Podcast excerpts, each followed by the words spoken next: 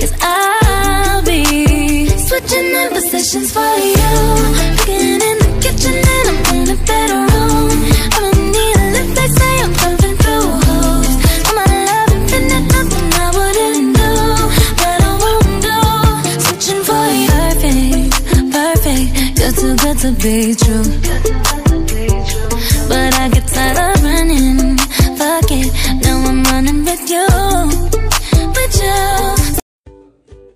Bom dia a todos e todas e sejam muito bem-vindos. Eu sou Victor Ale e esse é o primeiro episódio do meu mais novo podcast, Cérebro e Coração, um em cada mão.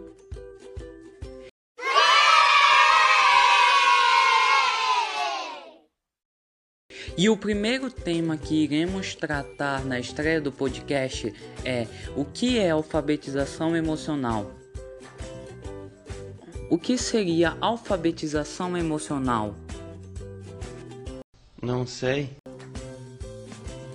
A alfabetização emocional nada mais é do que a nossa capacidade de reconhecer e avaliar os nossos próprios sentimentos, além de podermos também interpretar os sentimentos alheios.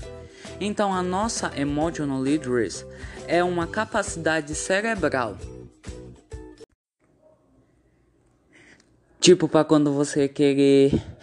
Quando você tiver afim daquele crush, você saber o que ele tá sentindo, tá ligado? Aham, sei. Tá, mas em que momentos da nossa vida utilizamos a nossa alfabetização emocional? Eu pergunto a vocês. Usamos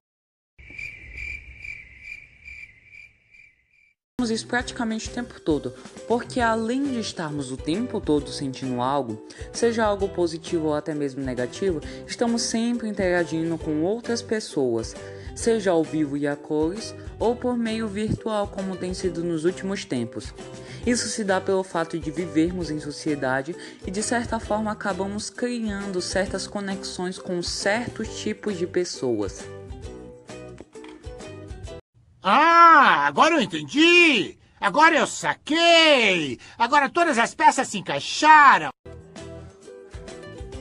Então, o nosso cérebro trabalha o tempo todo em prol da nossa emotional literacy. Mas hoje eu vim tratar mais especificamente de dois pontos onde desfrutamos essa capacidade com maior interação. O primeiro ponto é o esporte, onde trabalhamos principalmente com, a, com o exercício físico e as práticas ginásticas. Mas também utilizamos nesse meio muitas práticas cerebrais também, incluindo o emotional literacy. Foco e motivação, controle da ansiedade e o estresse são aspectos fundamentais para o bom desempenho esportivo. E só é possível administrar essas questões desenvolvendo a inteligência emocional do atleta, ou seja, fazendo com que ele aprenda a ter controle emocional. Até porque geralmente no esporte, a interação com o próximo é instantânea, seja no trabalho de equipe ou contra o adversário. No caso, a sua capacidade esportiva, porque também no esporte todo mundo se bate, todo mundo se quebra, todo mundo se toca. E é basicamente isso que acontece. Mas eu gosto muito particularmente. Que merda, hein? Já o segundo ponto é a presença da inteligência emocional presente na arte contemporânea. A arte e sua linguagem envolvem todo um contexto expressivo ao decorrer da história. Então, arte e expressão sempre estiveram ligadas, já que os nossos sentimentos muitas das vezes acabam sendo carregados de inspiração para que possamos liberá-los em forma de arte seja pela música, pelos poemas, leituras, desenhos, pinturas, vídeos, imagens, etc. Sempre focamos os nossos sentimentos na arte de maneira reflexiva. Tanto que conceitualmente, olha que legal, a arte vem do latim ars, que significa habilidade que envolve a estética visual reflexiva da alma. Uh!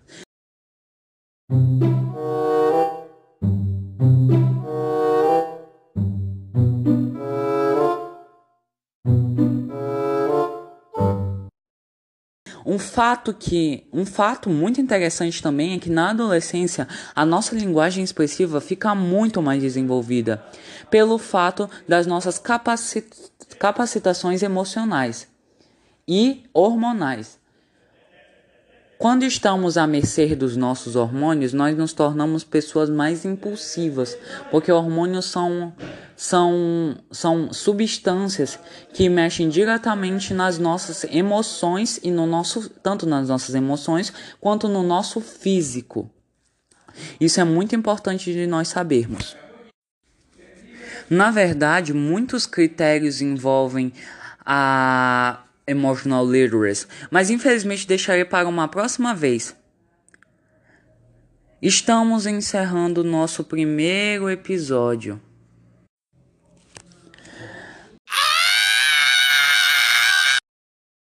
Mas não se preocupe, logo logo estaremos com outro episódio. Muito obrigado pela sua presença e nos vemos no nosso próximo Cérebro e Coração, um em cada mão.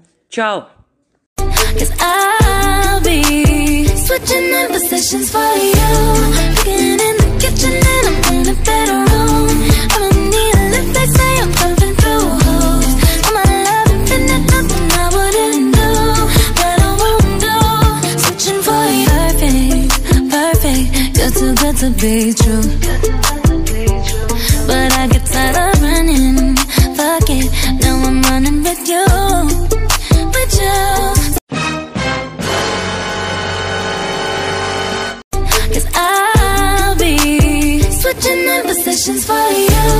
Cooking in the kitchen and I'm in a better room. I don't need a lift, they say I'm jumping through holes. All my nothing I wouldn't do, but I won't do. Switching for perfect, perfect. To be true.